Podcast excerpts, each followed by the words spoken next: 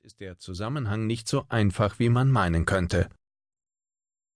Personalberatungen, wie zum Beispiel Psychonomics aus Köln, sortieren Mitarbeiter deshalb gern nach folgenden Kategorien.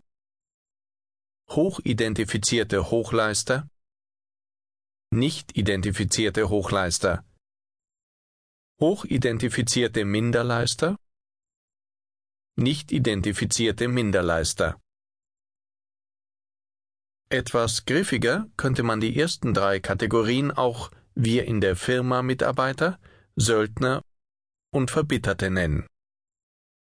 Bei den nicht identifizierten Minderleistern bietet sich eine Differenzierung in Faulenzer und Unfähige an.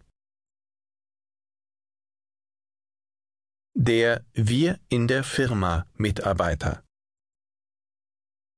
Er ist Verfahrenstechniker. Er hat bereits während des Fachhochschulstudiums ein Praxissemester bei einem der großen Konsumgüterhersteller gemacht und sich dabei gut angestellt. Nach dem Diplom bekam er gleich einen unbefristeten Vertrag. Inzwischen ist er fast 15 Jahre dabei und sagt, für mich war das immer genau das Richtige. Für ihn ging es stetig bergauf, und seit zwei Jahren hat er auch einen AT-Vertrag.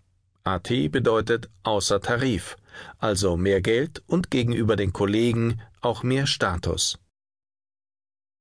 Aus Sicht der Organisation ist der Verfahrenstechniker ein Idealfall, ein Wir in der Firma Mitarbeiter, denn wenn er über Arbeit spricht, spricht er von wir und uns und auch gern von meiner oder unserer Firma. Dieser Typus ist von sich aus motiviert, und hat oft das Glück, dass ihn seine Organisation Dinge tun lässt, die ihm Freude bereiten. Seine Identifikation ist echt. Er will mit seiner Leistung das Große und Ganze wirklich voranbringen. Denn er ist ja Teil des Großen und Ganzen, und dies wird ihm von seinen Chefs auch immer wieder signalisiert.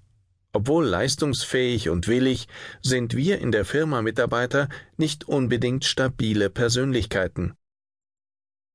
Sie suchen nach sicherem Grund, in dem sie wurzeln können. Arbeit ist für sie meist ein besonders wichtiger Teil ihrer Gesamtidentität, und je stabiler die Basis, desto besser ist es für ihr Bild von sich selbst. Die Reputation der Organisation schafft Selbstwert. Geht es der Firma schlecht, leidet dieser Typus, auch wenn seine berufliche Position nicht direkt bedroht ist. Maya Storch, Arbeitspsychologin an der Universität Zürich, die zudem zahlreiche Führungskräfte coacht, berichtet von einer internen Veranstaltung einer Schweizer Großbank, an der sie vor ein paar Monaten teilnehmen durfte. Die Finanzkrise hat diese Bank besonders hart getroffen, und darüber wurde offen geredet. Es war faszinierend zu beobachten, wie einem kleineren Teil dieser gut gekleideten Banker das Wasser in die Augen schoss wie kleinen Jungs, und wie die kleinen Jungs ihre Enttäuschung mühsam zu verbergen versuchten, erinnert sich Storch. Das waren die Wir in der Firma Mitarbeiter. Zu denen, die Business as usual weiter ihre Blackberries checkten, siehe die Söldner. Der hochidentifizierte Hochleister ist nach wie vor überdurchschnittlich oft in Hightech-Konzernen zu finden, in Unternehmen mit großer Historie, aber auch in gut geführten Familienfirmen aller Größen. Er glaubt an die Produkte seines Unternehmens. Sind diese für Konsumenten gemacht, schlüpft er auch gern in die Rolle des Markenbotschafters. Das Schuppenshampoo seiner Firma wirkt wirklich besser. Der Wir in der Firma Mitarbeiter ist weder über noch unterfordert, was wiederum ein Ergebnis guter Führung ist. Er hat den Eindruck, dass es bei Aufstieg und Entlohnung in seiner Organisation im Großen und Ganzen fair zugeht und vor den jährlichen Zielvereinbarungsgesprächen